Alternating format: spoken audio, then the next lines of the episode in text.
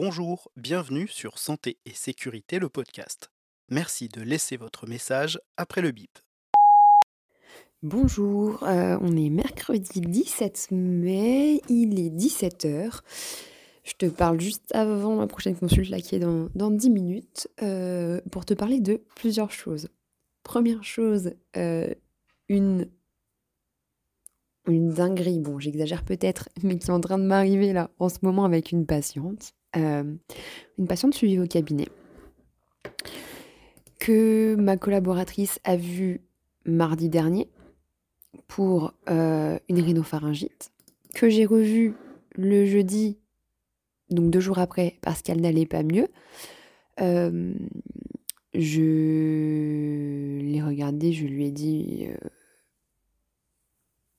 Ok, pas de souci. Enfin, je, l'ai examiné, pardon, euh, et je lui ai confirmé que ben voilà, c'était le cours normal et que tout ça suivait son cours, qu'il n'y avait pas de signe de gravité.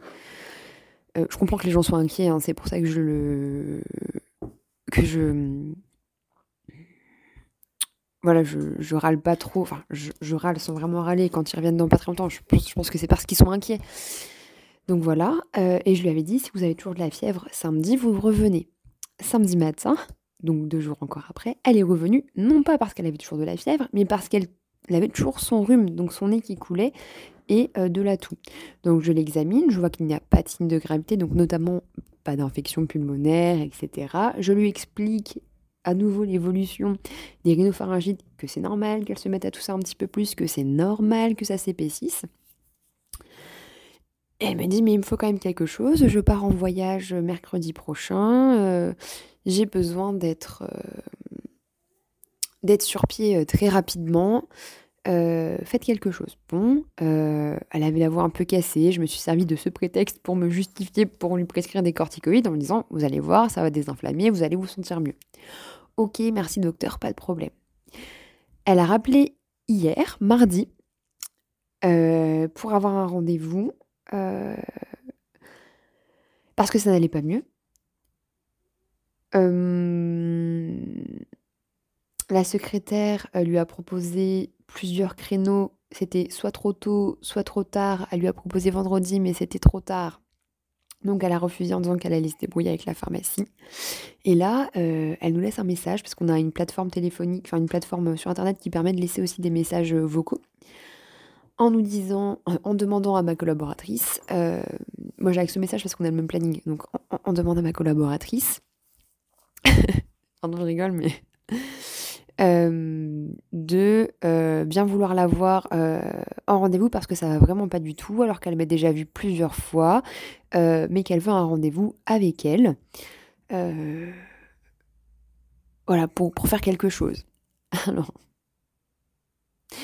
Je lui réponds. Alors, on peut répondre par SMS, ce qui est assez bien parce que nous, ça nous permet d'aller vite sans avoir à forcément joindre le patient. Donc, je lui ai envoyé là rapidement un, SMS faut dire qu'en fait, ben, ma collaboratrice ne rentrait que lundi, mais si entre-temps, euh, elle le souhaitait, je pouvais l'avoir vendredi. Pas ce soir, évidemment, parce que ben, je, n'ai plus de place. Euh, je pouvais l'avoir vendredi pour m'assurer qu'il n'y avait rien de plus à faire. Euh, même si, à a priori, elle avait déjà refusé cette, cette proposition par la secrétaire. Là, je vois que j'ai un nouveau message, et à mon avis, c'est elle. Oui, c'est exactement elle.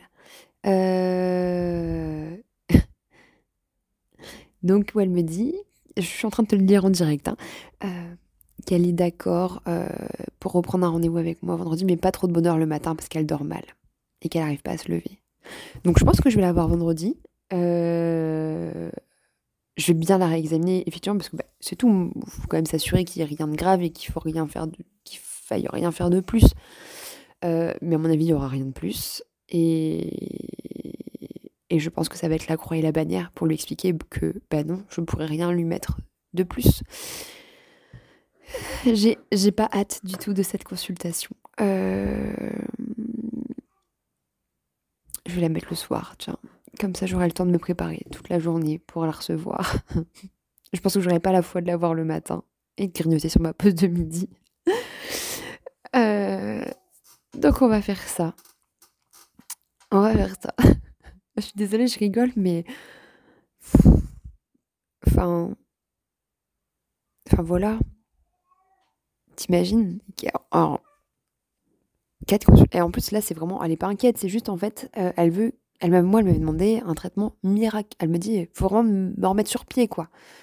Oui, bah en fait, euh, je fais de la médecine, pas de la magie, donc euh, bah, on va faire ce qu'on peut. Et là, je lui ai dit, bah, je ne peux rien faire de plus. J'ai déjà mis quand même des corticos à 1 mg kilo pendant 3 jours.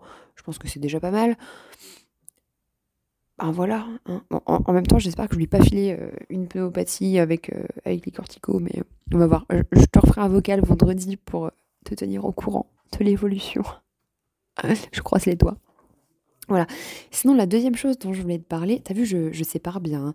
Deuxième chose dont je voulais te parler, c'était cette patiente que j'avais, qu'on avait envoyée aux urgences et qui avait attendu finalement le lendemain, qui s'était fait un peu envoyer bouler par la régule. Parce que bah, pourquoi vous avez attendu le lendemain? On s'était fait un peu euh, lyncher sur notre prise en charge. Euh, alors finalement, il s'est avéré qu'on avait raison. Elle avait bien une, une pyélonéphrite. Euh, c'est une patiente que je n'ai pas revue depuis parce qu'en fait, il s'est passé d'autres. Elle a été hospitalisée et il s'est passé d'autres choses pendant son hospice qui font qu'en fait, elle rentrera pas chez elle. mais je vais essayer de me remettre sur le compte rendu des urgences.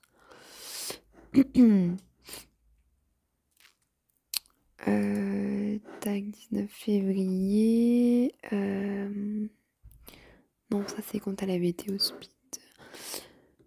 Euh, enfin. Donc c'était vraiment une c'était vraiment une, une piélo. Euh,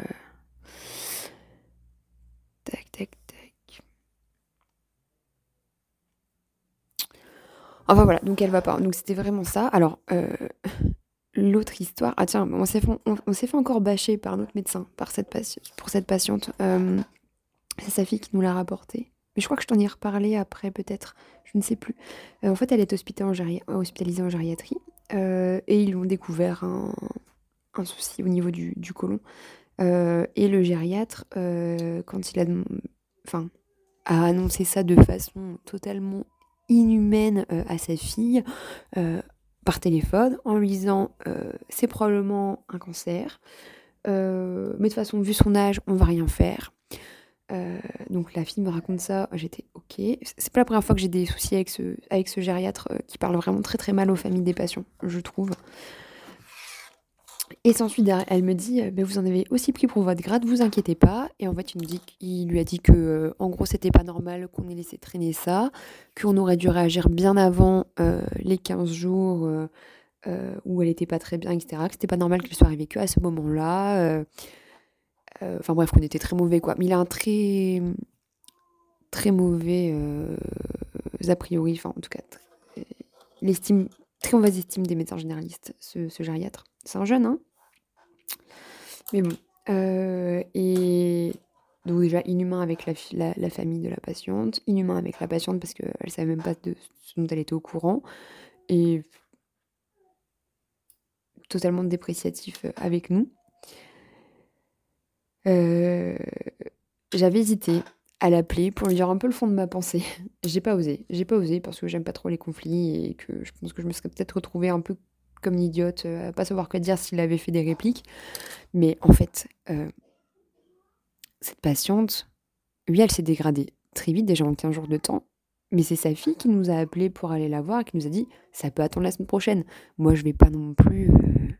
Euh, je, je, vais pas être derrière les familles des patients en disant vous êtes sûr Enfin, je, je vais pas y venir avant alors que la fille me dit mais en fait ça va, mais il faudrait quand même passer. Ben, oui, enfin.